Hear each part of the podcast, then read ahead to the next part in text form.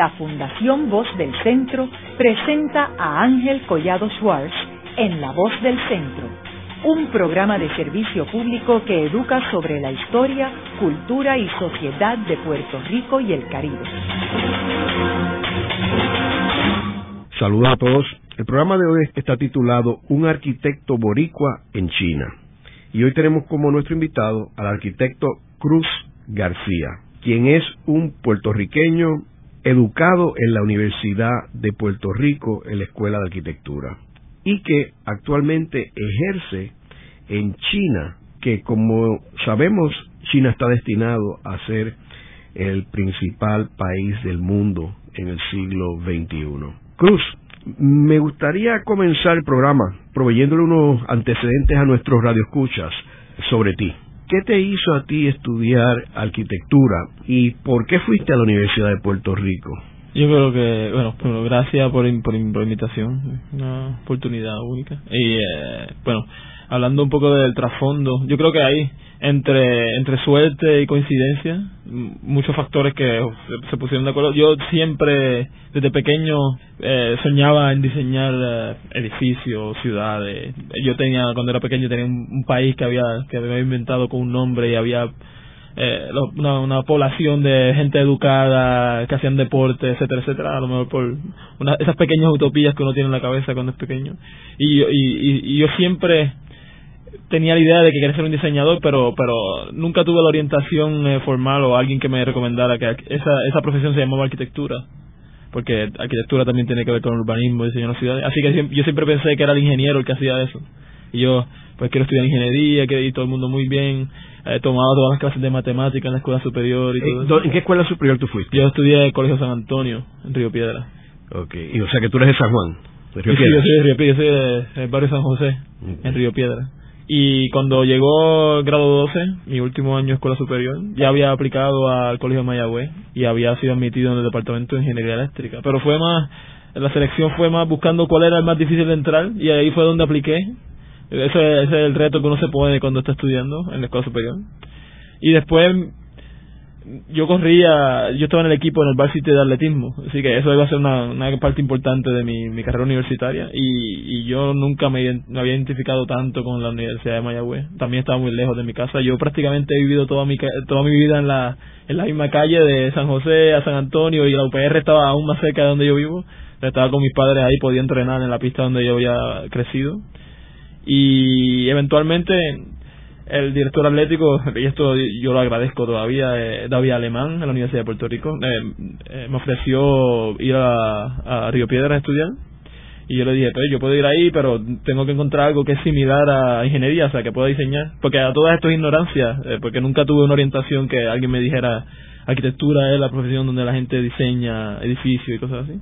Y eventualmente por casualidad, en, terminé la Universidad de Puerto Rico en, eh, en la Escuela de Arquitectura. Pero el primer año yo no estudié arquitectura, porque había que hacer una aplicación directamente a la escuela que yo no hice. Eh, yo apliqué al recinto en sí y el primer año me prepararon un programa especial, después quedaron con el decano, porque yo tenía pues las condiciones para poder entrar, pero no había aplicado, así que no podía eh, entrar de lleno. Así que me prepararon un programa especial donde tenía introducción a la arquitectura, y otros cursos de eh, apreciación del arte, de dibujo y las clases de estudios generales. Y eventualmente, poco a poco, me fui enamorando aún más del sueño que tenía cuando era pequeño. Los primeros años había un poco de confusión en la universidad, una nueva vida, pero después empecé a tener pasión por la arquitectura, no, no solamente de edificios, sino de este ejercicio intelectual de pensar en cómo generar a través de el, el, ambiente construido una mejor vida.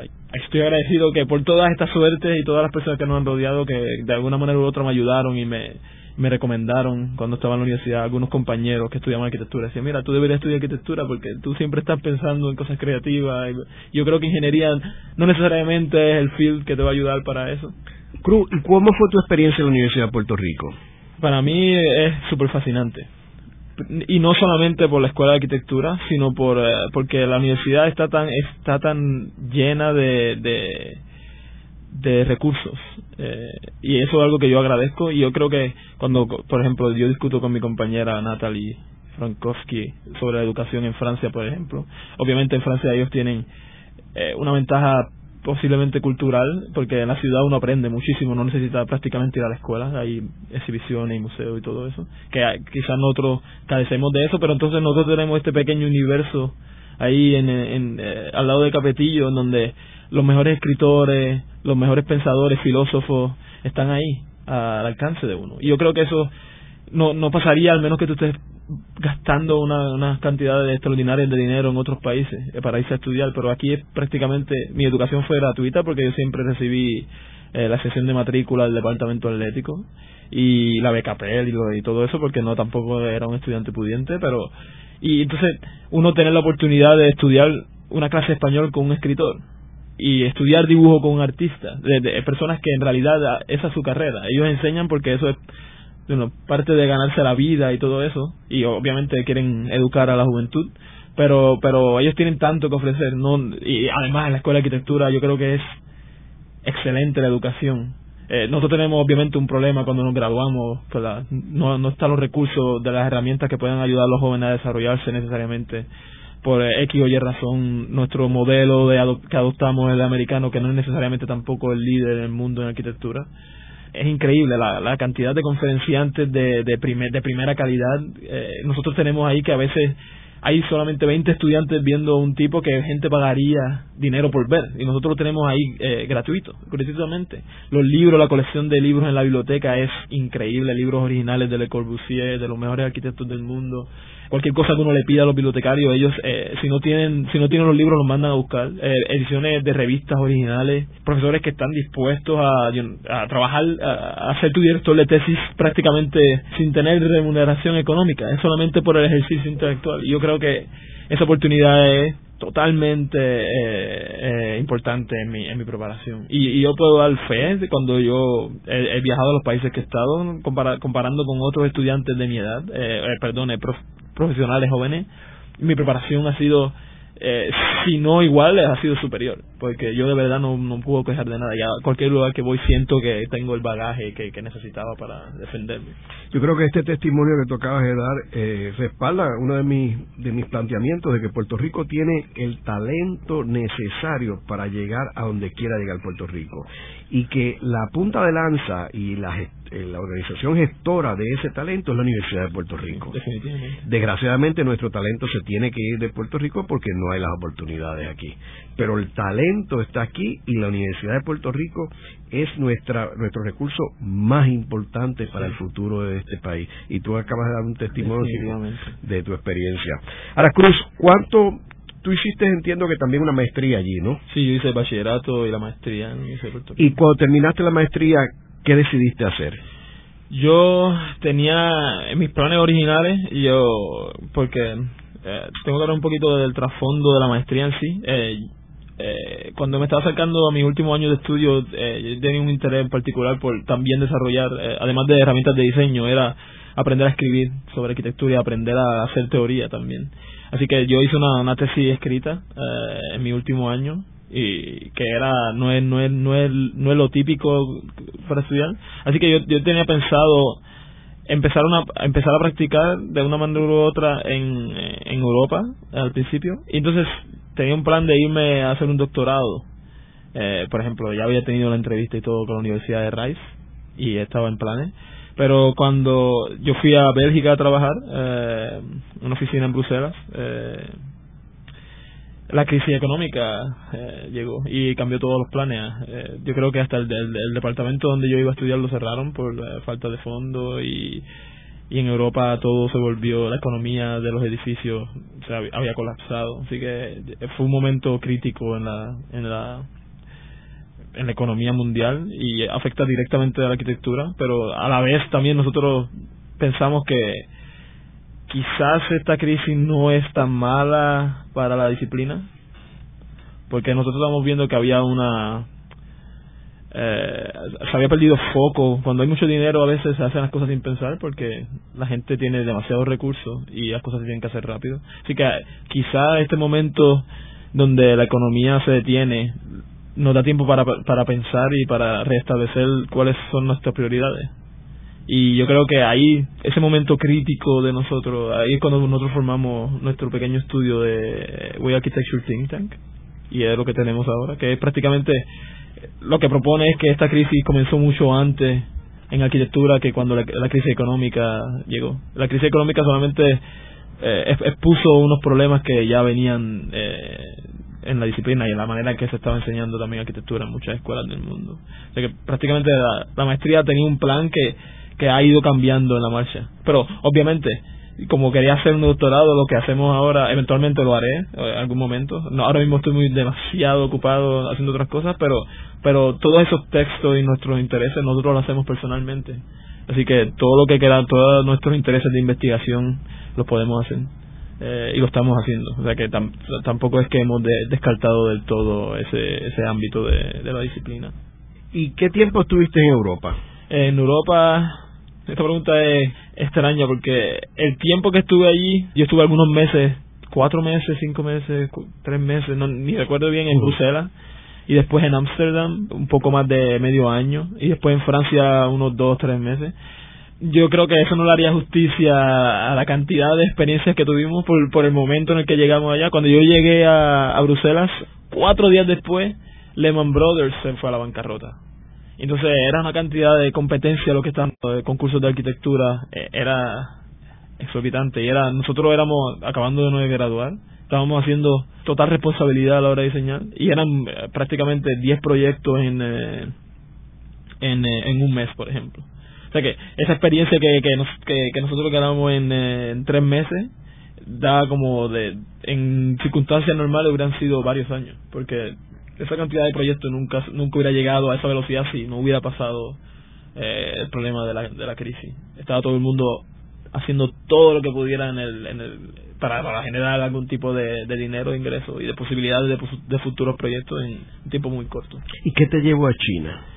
A China, nosotros, obviamente cuando yo fui a Europa, yo tenía la idea eh, de que allá pues la arquitectura tenía un significado mucho mayor que lo que por ejemplo en Puerto Rico y en Estados Unidos ha tenido. Porque en Estados Unidos me refiero en general. Obviamente hay sus excepciones pequeños pequeños lugares como en Nueva York quizá California Boston. Pero eh, siempre ha sido relegada a, un, a un segundo plano. Y en y en Europa en Europa, donde estamos, en Bélgica, Holanda, especialmente Holanda, eh, eh, está muy incluida en, la, agenda cultural de los políticos, de la gente. Es algo que. Así que cuando fuimos allá tenía la idea de que pues esto va a ser el paraíso, pero en realidad no era así. Eh, aún las personas que nosotros admiramos y los arquitectos que uno siempre estudia cuando es joven, cuando llegamos allá no era no era no era lo que lo que pintaba al comienzo. La gente no estaba muy interesada en las ideas, en esa parte intelectual, era más una se había convertido casi en una entre entre el glamour de, de las publicaciones y aparecer en todos los lugares, en las portadas de revistas, y entonces en, en el otro lado, en el de generar dinero, eh, haciendo lo que sea prácticamente. Muchos proyectos en lugares que yo a veces consideraba que no era no era lo ideal para arquitectura. Eh, por ejemplo, yo puedo dar un ejemplo, eso es muy personal, pero lo que estaba pasando en Dubai, todos estos proyectos que construyéndose ahí sin ningún tipo de esencia, tratando de generar ciudades, solamente banalidades, y la gente, la agenda crítica la habían dejado a un lado porque obviamente quieren guisar, como decimos nosotros, eh, todo el mundo quiere allá hacer proyectos. Y, y ah, ah, me había cansado, estaba exhausto con todos los proyectos, muchas horas de trabajo. Entonces, yo no soy de las personas que van por un salario ni nada, yo yo voy porque yo amo lo que hago. Entonces, si estoy ahí y tú prácticamente estás estrangulando la disciplina, yo no quiero no quiero participar. Y, e incluso yo quiero quiero ser crítico con eso. Y entonces ahí nosotros generamos nuestro pequeño estudio, empezamos a hacer publicaciones y hacer exhibiciones y competencias y concursos. Y eventualmente cuando me mudé, nos mudamos de Bruselas a Holanda, nos mudamos a Francia y vimos que el escenario estaba era muy similar, no era que habían grandes diferencias entre esos países y eso es uno de los más adelantados y más interes, interesantes. Y dije, mira, la, la, última opción que nos queda, si hay oportunidad para alguien joven, eh, debe estar en China. Y entonces conseguimos un trabajo muy rápido ya y nos fuimos a, ¿Cómo hiciste el contacto? Eh, el, mundo de la arquitectura hoy es totalmente globalizado y cibernético. Uno uno aplica portafolios por, por, por internet a las oficinas, uno, uno busca qué es lo que le interesa y hace contacto. Y como estas oficinas tienen un, profi, un, un profile internacional, eh, los empleados son internacionales, los proyectos son mayormente internacionales, ellos siempre están abiertos a, a contratar gente que, que estén interesada y sean talentosos. ¿Y a eh, qué firma fuiste?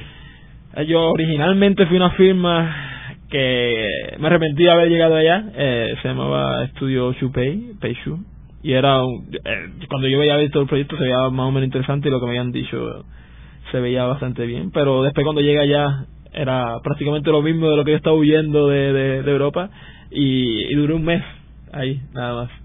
Y yo dije, mira, esto es el, el fin del camino aparentemente, porque aparentemente todo, todas las situaciones son similares. Y de, y de repente pues conseguí otro trabajo, que es que donde me mantengo hoy, que se llama Standard Architecture, y es uno de los, así yo diría, uno de los eh, tres arquitectos más importantes de China que además de tener una cultura impresionante de estudio, eh, también se interesa por, por porque nosotros nos interesamos por arquitectura, así que nos, nos, da las herramientas y prácticamente nos, nos eh, patrocina para que nosotros también hagamos nuestros proyectos personales. Él dice que, que la, por ejemplo, en China y en el mundo, a lo mejor quizás hay 300 arquitectos, pero especialmente en China, 300 arquitectos que son lo que llaman Master Architects. Pero quizás de esos 250 no sirven, que es lo que quiere sustituir esos 250 por gente que, que en verdad estén capacitadas para y, eventualmente exportarlo al mundo. Una como visionario. Y yo pensé que nunca iba a encontrar a alguien así, pero de casualidad lo encontré en China. Y es, una persona eh, tremendamente honesta y eh, trabajadora y no lo que nos inculca es las cosas que nosotros siempre estuvimos buscando en una compañía. Y, y obviamente pues nosotros hacemos nuestro proyecto eh, con más satisfacción porque nos han abierto las puertas eh, hacer exhibiciones, conferencias en las universidades más importantes en China. Nosotros que tenemos son, yo tengo 28 años, ella tiene 26, en una disciplina como la arquitectura, que los arquitectos usualmente de 40 no bajan.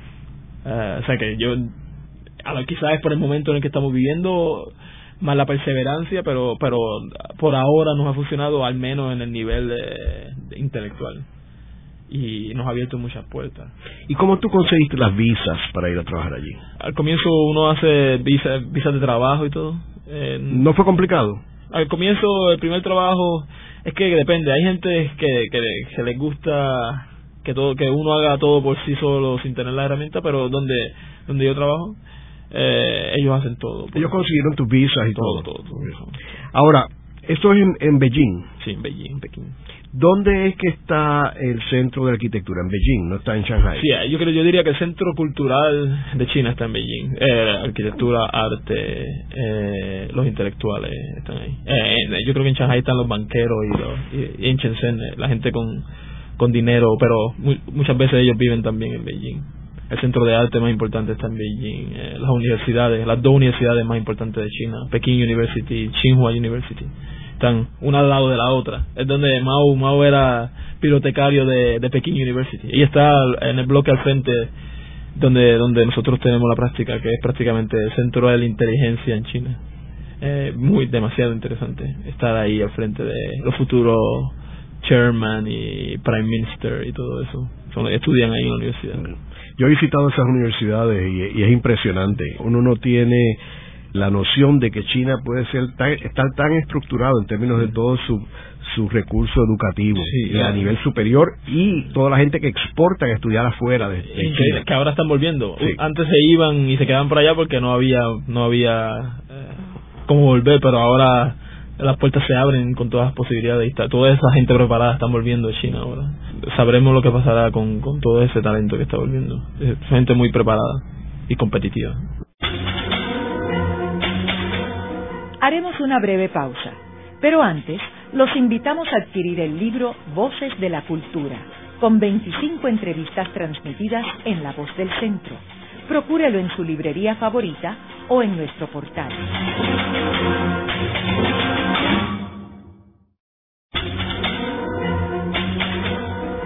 Están escuchando a Ángel Collado Schwartz en La Voz del Centro.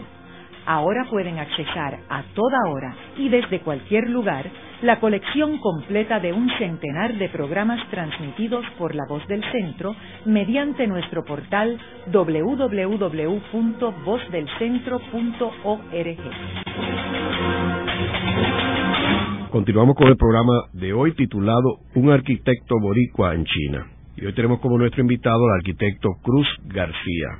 En el segmento anterior comentamos de que nuestro invitado se graduó de Escuela Superior de San Antonio en Río Piedras y luego fue a la Universidad de Puerto Rico donde recibió una enseñanza de primera calidad. Y él mismo menciona aquí que eh, su educación es igual o superior a la de colegas de él en Europa o en China o en cualquier parte del mundo.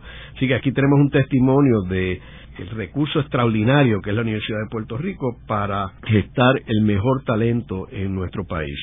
Eh, hablamos de que cuando él estaba en Europa, una de las preocupaciones que él tenía es que la oficina estaba envuelta en muchos proyectos que no necesariamente tenían un esquema o una planificación ordenada para esos lugares. Eh, y él mencionó uno que yo coincido con él, que es el de Dubai, donde yo he estado un par de veces.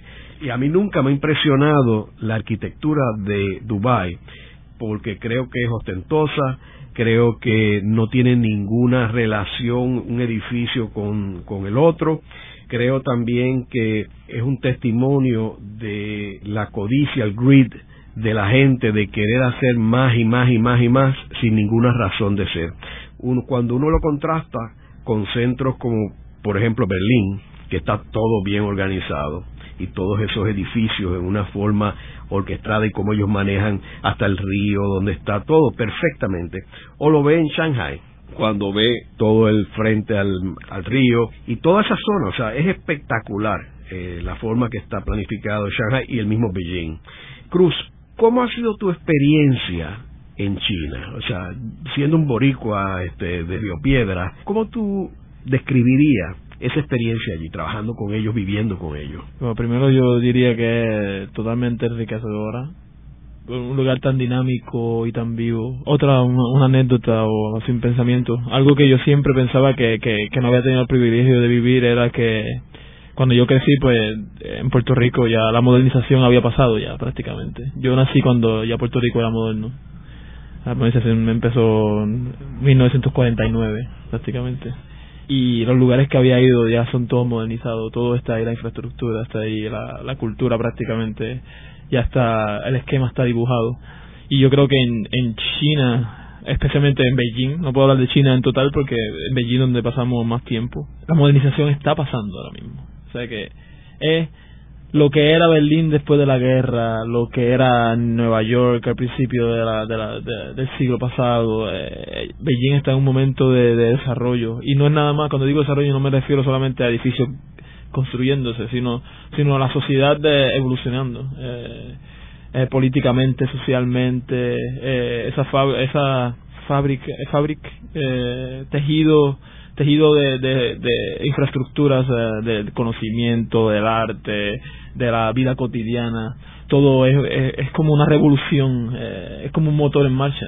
Eh, y hace ruido y, entonces hay desorganización de una manera u otra pero pero está tan vivo todo. El, arte, el centro de cuando nosotros quisimos hacer la exhibición en, eh, en el Centro de Arte de Beijing, el, las personas me explicaban cómo no hay una infraestructura para, para la arquitectura en, en Beijing porque hasta hasta finales de los 80 todos los arquitectos eh, eran eran auspiciados por el gobierno, los que iban a estudiar afuera. Y como todos los la, el diseño era pasaba a través de, de institutos de diseño que son prácticamente el Estado. Y ahora es la primera vez que estos arquitectos jóvenes pudieron generar dinero, irse a estudiar a donde quisieran estudiar afuera de China y volver y hacer una práctica crítica con esas herramientas, con esa infraestructura y cómo ellos están buscando formas de, al igual que nosotros estamos buscando formas de, generar arquitectura y conocimiento en una en un panorama mundial, ellos lo están haciendo también, pero en China. Y obviamente también teniendo,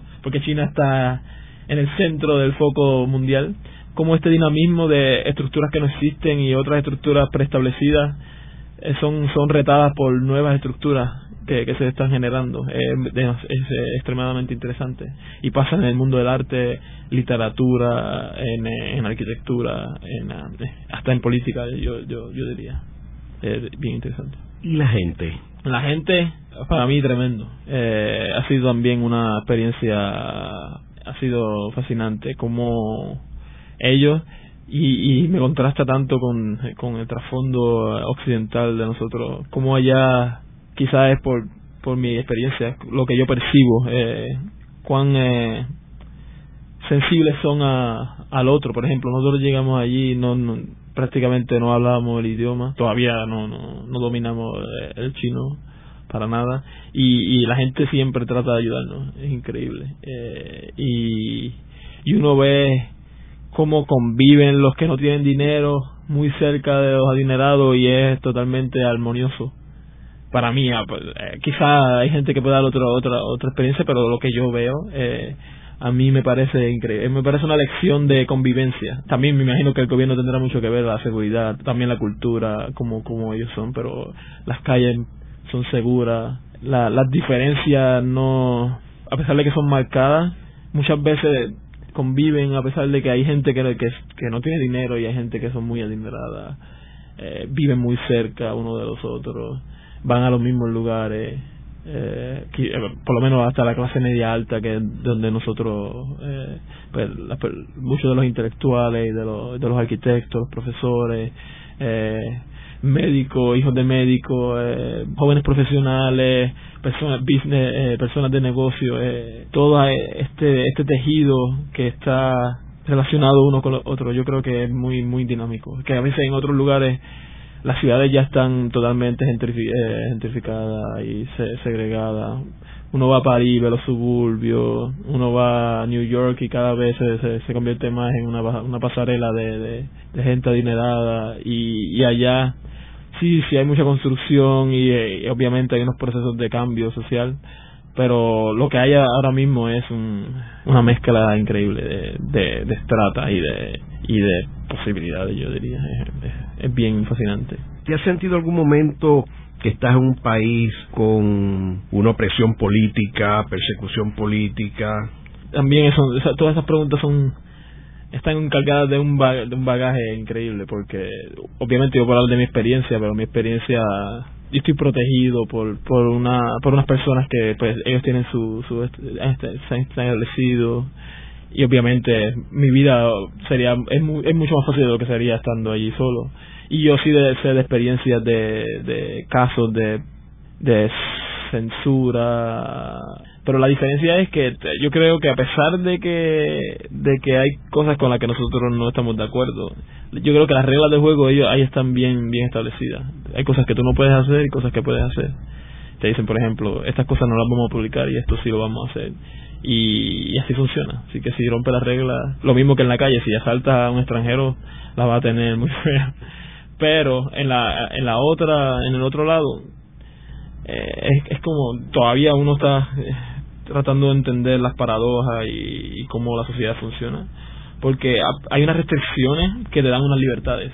Por ejemplo, yo he aprendido ahí viniendo de Puerto Rico, que es un país, y esto es casi me avergüenza decirlo, pero es un país violento eh, y, las estadísticas lo dicen y uno uno lo siente cuando de donde yo vengo hay cosas que no pasan en otros lugares porque uno piensa pues hay pobreza y, y, eso es lo que genera la violencia, pero allá hay pobreza también y no hay violencia como acá y hay unas cosas que yo creo que que se pueden aprender también de y no hay narcotráfico que hay aquí también no hay narcotráfico. Y, y hay desigualdades pero pero tú no caminas por la calle y alguien te salta y te mata y y estás todo el día con una paranoia de salir a la calle porque y esto es algo que yo siempre digo pues, porque yo leo cuando estoy allá leo la prensa extranjera y yo yo veo cómo es la propaganda detrás también porque obviamente no es una sociedad perfecta, pero siempre hacen hincapié a, a, a esas cosas que, que, son las que nosotros pensamos eventualmente, porque siempre no es lo que estamos expuestos a través de la, de, la prensa. y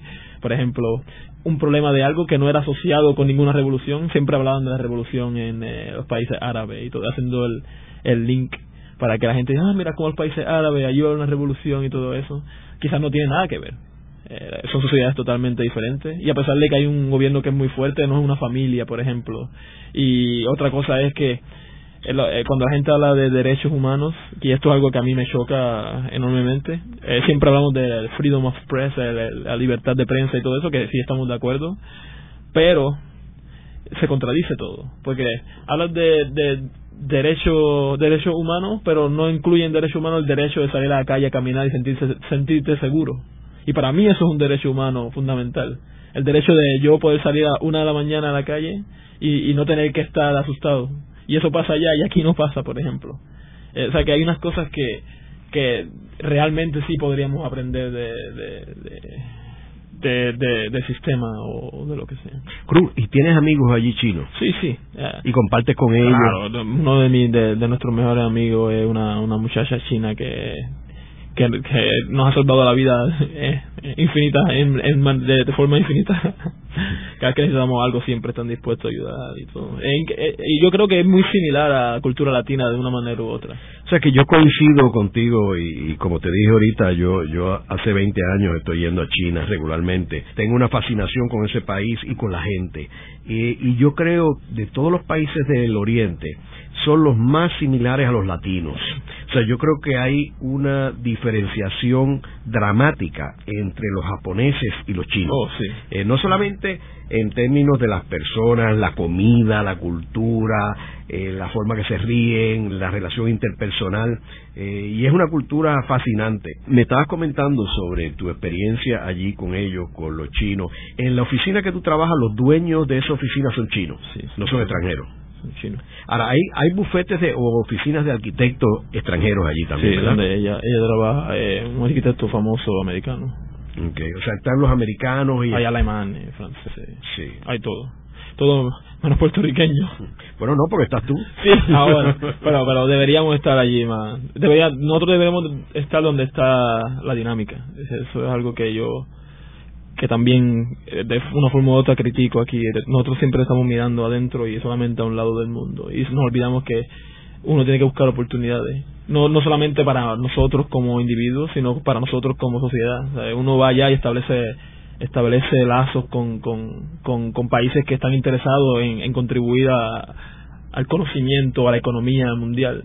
Y uno tiene que buscar la manera de también en, en, entrar en el diálogo. Eh, uno va allá y ve que España, Holanda, Italia tienen organiza organizaciones allá haciendo networking para sus arquitectos y diseña diseñadores. De seguro pasa en todas las disciplinas, pero a las que nosotros estamos más familiarizados, ellos siempre están allí, invierten dinero en, en y recursos en, establecer diálogo con, con China y nosotros seguimos mirando a, yo no sé, no sé a dónde estamos mirando, pero no estamos mirando allá. Cruz, ¿y cómo es la arquitectura o el concepto de esa disciplina eh, o el enfoque de los arquitectos en China y cómo tú lo compararías con el resto del mundo, con Estados Unidos particularmente? Eh, yo creo que ahora mismo hay dos, dos, dos, dos, dos tipos de arquitectura. Una es la comercial, eh, que es más el tipo americano, el modelo corporativo, rascacielos, eh, centros de, de banca que no necesariamente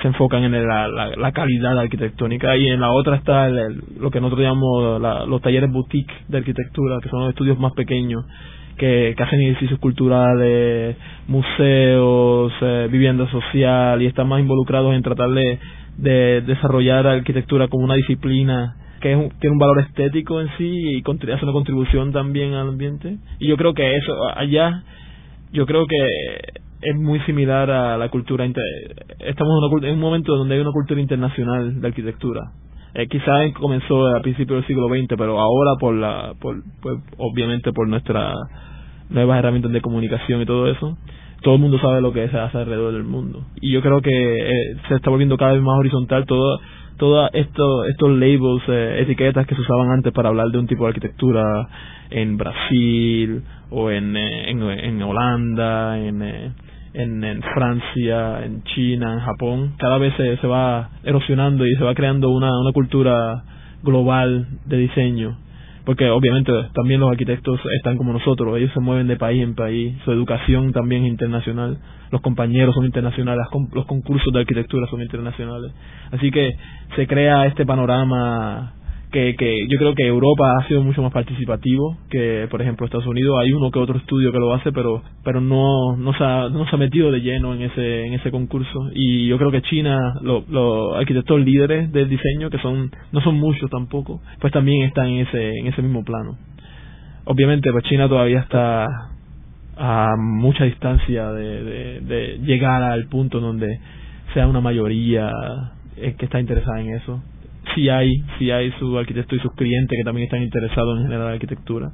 Obviamente no es la mayoría, eh, todavía y también una, una cantidad muy pequeña de arquitectos, muy similar a lo que pasa en Puerto Rico también. No, no, no es como en Italia, por, por ejemplo, que la gente tienen, Italia y España tienen la cantidad de arquitectos por, por cápita más alta del mundo prácticamente. ¿Esos arquitectos son educados fuera de, de China o en China? Algunos en China y algunos afuera. Pero por ejemplo, eh, nuestro nuestro colaborador y, amigo, y él estudió en Tsinghua University, que ahí donde la eso eso sería equivalente a la UPR en, en, China o Harvard en Estados Unidos. Ellos estudian allá la maestría, eh, el bachillerato y una maestría quizás, porque es la universidad más difícil de entrar y ahí es donde va todo eh, los mejores estudiantes de China y eventualmente muchos de ellos hacen una segunda maestría en Europa o en Estados Unidos. En el caso de él fue Harvard, el otro de los arquitectos más, más sobresalientes en China hizo el doctorado en Delft, Technical University in Delft. Así que yo creo que y allá se fomenta mucho. Por ejemplo, Tsinghua University fue fundada con dinero de un eh, que era un congresista, un senador, lo, asignaron, unos americanos asignaron el dinero a Tsinghua y eh, la ideología original y todavía se mantiene la cultura era de que los estudiantes se preparan ahí para ir a estudiar. Eh, para ese entonces era Estados Unidos, ahora me imagino que será más, más global la, la búsqueda de, de estudios. Pero ahora lo como mencionaba previamente, ahora todas estas personas están volviendo a China, no se quedan afuera porque aquí es donde está la dinámica y están muy interesados en participar. Y, y el gobierno y, la, y las agencias están muy interesados en que ellos vuelvan también, en orden de, de, de alzar el nivel de, de arquitectura, de cultura, de literatura, de todo. ¿Qué dicen tus amigos sobre Puerto Rico? ¿Qué saben de Puerto Rico? Muchos saben muy poco. La mayoría de la gente no tiene idea. Lo que conocen de Puerto Rico es por mí y ellos para bien y para mal piensan que yo soy el típico puertorriqueño que a veces eso puede traer un poco de confusión y, cosas porque obviamente yo tengo cosas buenas pero también yo soy medio ruidoso y eh, y que puede también aplicar pero pero eh, no no no no saben mucho. Por ejemplo eh, Chanka sí sí sabía de Puerto Rico y, porque había conocido estudiantes que estudiaron con él en Harvard y cosas así había conocido arquitectos que me, me pareció sorprendente y sabía de geografía sabía dónde estaba Puerto Rico, que eso también no pasa mucho, aún en Europa, eh, la gente no sabe dónde está Puerto Rico. Se, confunden con Costa Rica o se creen que está en Sudamérica. Y también él había vivido en New York, que es segundo Puerto Rico, o primero, a lo mejor tiene más población de puertorriqueños allá, sé que había tenido un intercambio más de cerca, pero en general la gente no, no tiene idea. A veces tengo que explicarle dónde está Cuba para decir, le decirle que está dos islas a la, a la derecha. Luego de una breve pausa, regresamos con Ángel Collado Schwartz en La Voz del Centro.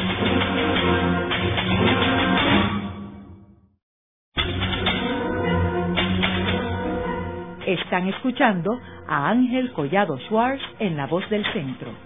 Ahora pueden accesar a toda hora y desde cualquier lugar la colección completa de un centenar de programas transmitidos por La Voz del Centro mediante nuestro portal www.vozdelcentro.org. Continuamos con el programa de hoy titulado Un arquitecto boricua en China. Y hoy tenemos como nuestro invitado al arquitecto Cruz García. Cruz, el año antipasado, en el 2010, se celebró en Shanghai eh, la Expo y aquellos que tuvimos la oportunidad de visitar esa exposición, notamos el contraste tan dramático entre el pabellón de China, el cual eh, no solamente era el principal pabellón de la exposición, sino que había un concepto, un leitmotiv en términos de ese pabellón, proyectando una China futurista del siglo XXI. Entonces, cuando uno contrasta ese pabellón con el de Estados Unidos, que era algo que, que era penoso, eh, porque ni siquiera este Alemania, España, Francia tenía un pabellón, o hasta países del tercer mundo, tan pobre como el Estados Unidos. ¿Cuál fue tu reacción eh, y de tus compañeros en términos de ese pabellón de Estados Unidos versus el de China y los otros? Que estamos esperando cuán mal iba a ser el pabellón americano. Nosotros teníamos una idea de que, porque en por ejemplo, no, no solamente en el ex, en el World Expo, pero en la, lo que hacen en la, Venecia, la Bienal de Venecia, que hacen eh, cada dos años eh, de arquitectura. Eh, Estados Unidos también, cuando va, no tiene ninguna propuesta arquitectónica. Ellos no, al parecer no les interesa. Es muy gracioso porque en Shanghai eh, mucha de la gente fue con sus mejores ropas, porque no solamente es un espectáculo mundial, sino es una manera de decir presente en un lugar que prácticamente podría traerte traerte beneficios eh, eh, económicos de comercio eh, y, la gente sí está muy interesada en el en, el expo en términos de, de, de oportunidades. Y Estados Unidos fue con yo creo que fue patrocinado por por compañías privadas. Y prácticamente eso hace un resumen de la situación arquitectónica en Estados Unidos en donde los intereses eh, el Estado cada vez juega un rol menor en, en, la generación de, de, edificios públicos y de, y de, y de arquitectura para, para la gente. Y todo se ha convertido en un ejercicio de, de, de, de agencias privadas haciendo edificios que no tienen no tienen ningún interés por hacer una contribución eh, en la ciudad. Y yo creo que el, el, el pabellón eh, es una síntesis de, de esa problemática. En términos estéticos como eh, tiene un tipo de arquitectura que nosotros llamamos el corporate architecture. Prácticamente no tiene ningún tipo de identidad o de calidad arquitectónica es solamente a, uno le paga a una oficina y hace un edificio cualquiera sin ningún tipo de interés, sin ningún tipo de reto espacial o, estético. Y, yo creo que ese ese pabellón eh, sí es un símbolo de, de, de, esa situación eh, el, interés que ellos tienen por, por arquitectura ahora mismo eh, en términos generales obviamente no ¿Cómo tú crees que los chinos se perciben ellos mismos en el siglo XXI? Yo creo que ellos son bien competitivos eh, al igual que los americanos también son competitivos también. Y, ellos saben que tienen una ventaja eh, y que traen un momentum. Pero también eh, cuando uno habla con las personas en la no en la calle pero en, en, los círculos donde nosotros donde nosotros estamos ellos también son críticos con la situación también. Ellos saben que hay mucho potencial pero que también hay que trabajar mucho. Porque por ejemplo en Estados Unidos obviamente hay unos problemas ahora mismo con la economía y unos problemas sociales que se están agravando. Pero pero ellos ya habían alcanzado un nivel que todavía China no ha alcanzado en términos eh, generales de de calidad de vida por ejemplo etcétera etcétera. Y yo creo que hay una eh, hay hay mucho optimismo pero también hay un tipo de preocupación por eh, por tratar de, de alcanzar esos estándares. Y obviamente lo que la economía ellos saben que no va a estar creciendo la economía tan agresivamente como había venido todos estos años. Por ejemplo, se espera que este año 2012 tenga un crecimiento mucho más lento que los años pasados y eventualmente va a seguir así, porque no se puede seguir eh, todo el tiempo con la con, con las velocidades vertiginosas que, que había que con las que había crecido. Así que yo creo que hay hay dos perspectivas, una optimista eh, de, que, que, que se enfoca en el talento y en la preparación de sus profesionales y en y en la posibilidad de traer también talento extranjero eh, a China, el interés que puede generar, porque no es, no es, es como todo, no es nada más que tienen dinero y oportunidades, sino que también es una cultura que, que, que es muy interesante y, muy rica y la gente también se puede, se ha interesado por ese, por ese aspecto, pero en la, en la, en el otro lado también hay muchos muchos retos que hay hay que sobreponerse eh, y hay que trabajar eh, para llegar ahí nosotros no obviamente nosotros no somos chinos pero estamos ahí y también uno siente un poco la responsabilidad de, de cómo cómo el país puede mejorar eh, en, en, muchos de los aspectos que, que conciernen a la, a la vida de la, de la gente a la vida cotidiana y cómo ellos reciben a los extranjeros para nosotros ha sido también es como eh, otra experiencia de esas que, que, que, que, te ponen a, reflexionar. En las ciudades los extranjeros son, son recibidos, yo creo que son, recibidos bien, pero cuando uno va a lugares que no son los centros, y esto es una experiencia más de lo que he escuchado, es que eh, la gente son aún más, uh, más, más tiernos con los extranjeros, los, tratan muy bien y siempre le abren las puertas. Y yo creo que económicamente a pesar de que ellos son competitivos, ellos, ellos sea una cosa cultural o, una idea que se ha plasmado ahí, ellos siempre están abiertos a, a traer talento de, afuera. No, no, si hay un sentimiento nacionalista que hay, hay, gente que comenta como en todos los lugares que puede existir eh, eh yo no, no lo he visto mucho uh, yo creo que está muy abierto a la cooperación y yo he visto arquitectos que, ofrecen proyectos para colaborar con, con gente de afuera porque ellos consideran que son talentosos. Por ejemplo en el caso del el, el estadio chino y la, CCTV la sede de la televisión china yo creo que son dos ejemplos de, de cuán abiertos ellos están y cuán interesados están en no solamente en crear símbolos que puedan utilizar eh, para mercadearse que también eso eso viene también pero eso es parte de todo el mundo lo hace pero cómo cuán interesados ellos están en buscar lo mejor lo mejor de lo mejor y yo creo que esos dos edificios son los simbolizan dos, dos, de los arquitectos en su mejor momento en el mundo y ellos mismos, eh, eh, uno de nuestros amigos, Shankar, nos dijo que, que él fue uno de los que recomendó uno de esos arquitectos. Cuando le preguntaron a quién deberíamos invitar para los concursos de estos edificios, ellos buscaron lo mejor. Yo creo que lo mejor compita y si el que gane va a ser el mejor edificio. Tienen uno de los mejores rascacielos y prácticamente el mejor estadio del mundo.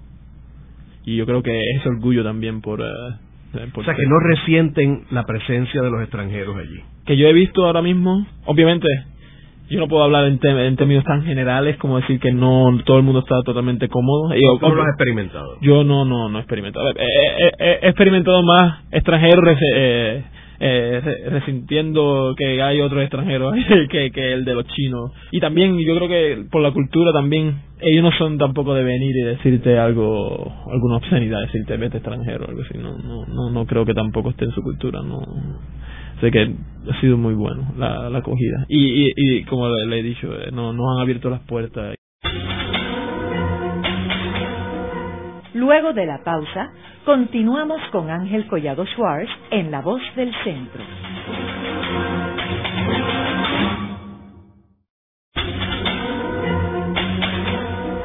Continuamos con la parte final de La Voz del Centro con Ángel Collado Schwartz Pueden enviarnos sus comentarios a través de nuestro portal www.vozdelcentro.org.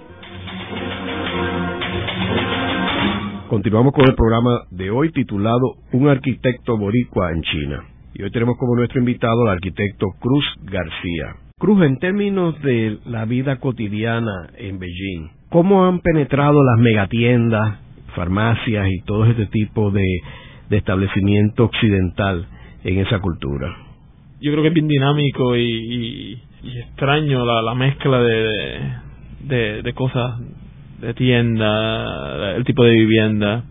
Tú que has estado en China has visto los, hutong, uh, el courtyard house, la casa patio, que es muy típica. Entonces en el centro de Beijing, que es donde nosotros vivimos, están todas estas casas patio y está de alguna manera u otra protegido. No es que esté totalmente preservado, pero hay, hay un tipo de protección eh, legislativa que protege estos espacios. Pero una vez uno sale del segundo, del segundo ring road de la, del anillo, los centros comerciales están en todos lados y son gigantescos y se siguen construyendo y, y uno ve esta mezcla de la, de la tienda pequeña con el shopping mall eh, la única, bueno, comparado con Puerto Rico, la diferencia fundamental que yo, yo diría es que allá hay tren y hay transportación pública. Los taxis están en todos lados. Eh, la, el bus, eh, la, la guagua está también en, en todos lados. Eh, eh, y hay muchos carros también. Es una mezcla de todo, desde transportación pública y la transportación pública está llena, está capacidad. Entonces hay millones de carros en la calle también eh, y también están llenas a capacidad las calles que uno ahí, ahí es que uno se da cuenta la cantidad de personas que, que hay en Beijing porque dicen hay una estadística que dice 14 millones pero en realidad parece infinito eh, y uno va a los shopping malls y están llenos entonces a la calle uno va a Ghost Street eh, Guillet en en en, Dong, en, en, en Beijing que es una de las calles restaurantes y está llena también hasta las 3 de la mañana, las 4 de la mañana y, y uno ve lo, que decía, esa mezcla de, de, de actividades y de, y de espacios eh, muy contemporáneo, eh, un poco más tradicional, todos ahí uno al lado de los otros y que funcionan. A veces los arquitectos, los diseñadores o los planificadores, desarrolladores toman en consideración el contexto, así que están más conectados. A veces no, a veces hacen edificios totalmente banales y cerrados al contexto, pero pero de una manera u otra eso genera una una fábrica, una, una, un tejido urbano muy interesante. que también hay cosas que uno puede aprender y cosas que pues también uno debería obviar. ¿Y los sistemas de, educación y de salud? Eh, el sistema de educación y salud, eh, yo sé que cuando uno es extranjero, pues el sistema de educación, de, de, salud, perdón, eh, uno casi siempre usa hospitales extranjeros y eso por, la cuestión del idioma, obviamente. Pero pero los hospitales, los hospitales de medicina muy barata, eh, extremadamente barata. También es un poco no tan fuerte como las de nosotros. Uno se enferma y uno toma esas medicinas naturales y de hierba y nosotros estamos tan, nuestros cuerpos están tan acostumbrados a esas drogas fuertes que, nos dan la medicina que, a veces no, no, no hace ni cosquillas. Pero, pero cuando uno va a un hospital está lleno de personas mayores, filas eternas, porque es, muy, muy económico el, eh, la medicina. Y pues la educación, pues, está mejorando en algunos lugares, pero yo creo que eh, no es tan barato pero la diferencia es que los padres allá, la educación es, primordial y ellos invierten todo lo que tengan porque su hijo, eso es algo que yo he aprendido allá, la educación tiene un rol súper significativo en la sociedad. Eh, eso es lo más que tú puedes hacer por, por, por desarrollar es educar a tu hijo, perdón, a tu hijo, porque puedes tener uno, a menos que sea una minoría. Eh, y, y, la inversión en la educación es eh, exorbitante. Ellos ponen todo por porque los hijos aprendan inglés, por poner una buena escuela, que te vaya a una buena universidad, un esfuerzo, porque muchos muchos estudiantes van afuera a estudiar, a Europa, a Estados Unidos, a Japón, a donde sea, y los padres siempre están dispuestos a poner todo, todo lo que tengan por porque sus hijos se vayan a, a estudiar y que tengan un futuro basado en educación. Es muy, muy fuerte la cultura. ¿Tú te quedarías a vivir en China el resto de tu vida?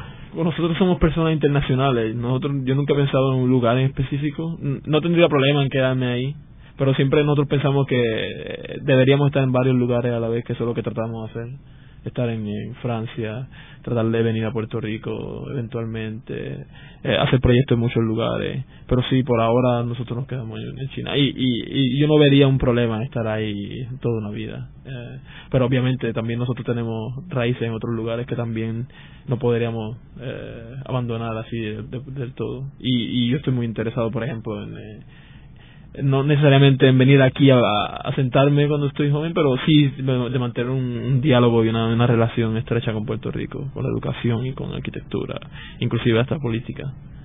Eh, que eso siempre lo he tenido en mente. Uno se va, pero pero uno también se queda y uno siempre está pendiente de lo que está pasando y todo. Que, y, gracias a Dios, pues el momento en que vivimos, pues el mundo está muy conectado, que uno, uno sí puede participar, aún estando en otro lugar. Pero esperamos estar en, en varios lugares a la vez.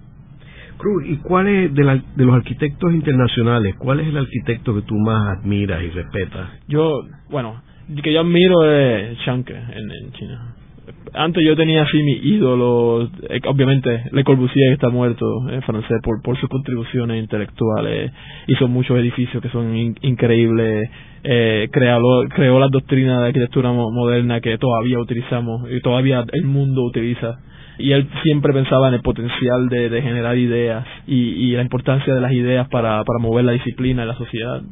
Eh, y, yo creo que ese, ese era el modelo modelo de los que nosotros utilizamos. Mi tesis en la universidad empezaba con él, eh, estudiando su, su, eh, cómo él usaba el mass media, la, publicidad, cómo usaba la publicación de revistas, que es lo que nosotros hacemos, exhibiciones, edificios, todo para tratar de proyectar unos ideales de, de cómo hacer una vida moderna, cómo, cómo, cómo mover la sociedad adelante a través del diseño. Yo creo que si yo fuera a escoger un, un arquitecto sería él, eh, por su importancia y por su, y por su su fe en, en, el poder de, de, la arquitectura para, para mejorar la vida. ¿Y de los contemporáneos? Contemporáneos, hay arquitectos que, que yo admiro por su trabajo, pero tienen muchísimas cosas que yo no, no, no estoy interesado en hacer. Por ejemplo, un ejemplo sería Rem Koolhaas en eh, Holanda, porque también ha, ha, demostrado tener una, una competencia intelectual eh, superior a la de sus contemporáneos. Eh, y, y, y yo, yo yo diría que yo me enamoré de la arquitectura de, eh, escrita uh, por uno de sus libros, por eh, ese, Small, Small, Medium, Large, Extra Large. Pero también cuando uno está en Europa uno descubre que no todo es como, como no es perfecto. la, manera en que ellos trabajan, yo no estoy muy convencido de esa manera de hacer eh, gente joven trabajar gratis, por gratis, entonces tratar, tratar muy mal a sus empleados, yo no, no estoy de acuerdo con eso. Yo creo que también es una mala actitud de, de, arquitectos en Europa. Eh, tienen, ellos se creen que, que, que para para ser bueno hay que ser un tirano y yo estoy no, estoy de acuerdo y, y, y eso me parece muy muy muy muy gracioso porque muchas veces los arquitectos son criticados por por trabajar para tiranos y le dicen cómo es que este arquitecto trabaja por un tirano, pero es que ellos son tiranos también, muchos de ellos. Ellos, en realidad, eh, su manera de trabajar es son como tiranos. Tienen allí literalmente esclavos trabajando, no, no le pagan y generan dinero de, de ellos. Y es una economía que ellos en realidad son muy críticos. Nosotros hemos escrito artículos en revistas en Europa que critica esa situación y nosotros estamos dispuestos a, a pues, a hacer así como a la vanguardia hacía antes, ir al frente del pelotón y sacrificarse un poco porque obviamente hay unas contribuciones intelectuales que son importantes, pero yo creo que, que debería ser también eh, intelectual y, y también de calidad de vida. El programa de hoy hemos tenido a un arquitecto puertorriqueño que se ha lanzado una aventura en China, quienes están destinados a ser el principal país del mundo y es el país más poblado del mundo. Eh, vemos como un puertorriqueño educado en la Universidad de Puerto Rico, o sea, un producto del sistema de educación pública de Puerto Rico, logra escalar una posición importante en el mundo de la arquitectura en Beijing, con una visión internacional y conectada con lo que está pasando en el mundo. Este es un modelo para los puertorriqueños del siglo XXI. Gracias, Cruz. Gracias. Esta ha sido una producción como servicio público de la Fundación Voz del Centro. Los invitamos a sintonizarnos la próxima semana a la misma hora. Y recuerden que pueden adquirir el libro Voces de la Cultura en su librería favorita o en nuestro portal